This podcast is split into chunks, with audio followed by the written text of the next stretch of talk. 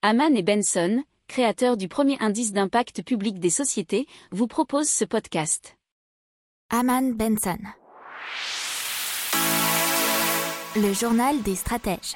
Alors maintenant, on passe à Global Bioénergie, qui avait déjà inventé un biocarburant à partir de déchets végétaux à partir de 2016.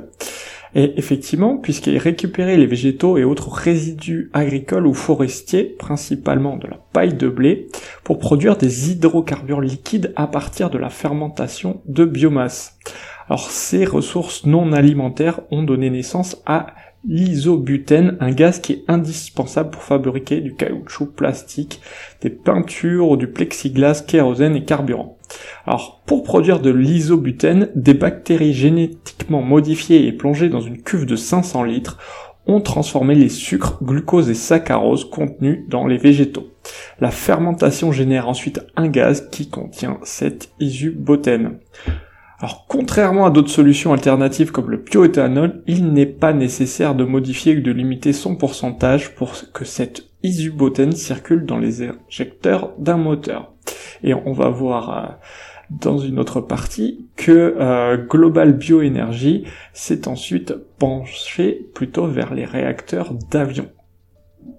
Effectivement, ça, ça a été vu euh, fin 2020, puisque l'entreprise Global Bioénergie continue de développer l'isobutène à partir de matières premières végétales, et notamment en, en utilisant des sucres de bois et de résidus pétraviers.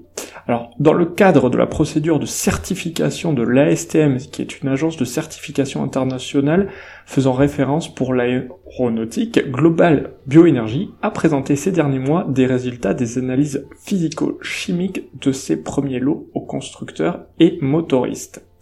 Apparemment, euh, les réponses et les retours ont été plutôt bons, puisque les opérateurs aéronautiques les ont encouragés à confirmer la répétabilité des résultats et à réaliser une liste réduite de tests fonctionnels de carburéacteurs contenant 10% ou 50% de leurs composés d'origine renouvelable. Donc ce sont des retours assez prometteurs et surtout bah, pour l'utilisation de ces biocarburants euh, dans l'industrie aéronautique.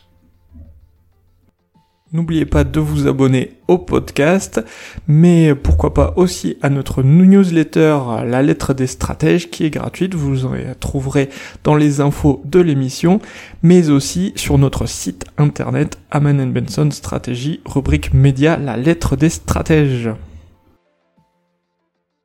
Pour approfondir ces sujets, abonnez-vous à la newsletter de Aman Benson et écoutez nos autres podcasts que vous retrouverez dans les notes de l'émission ou sur notre site internet.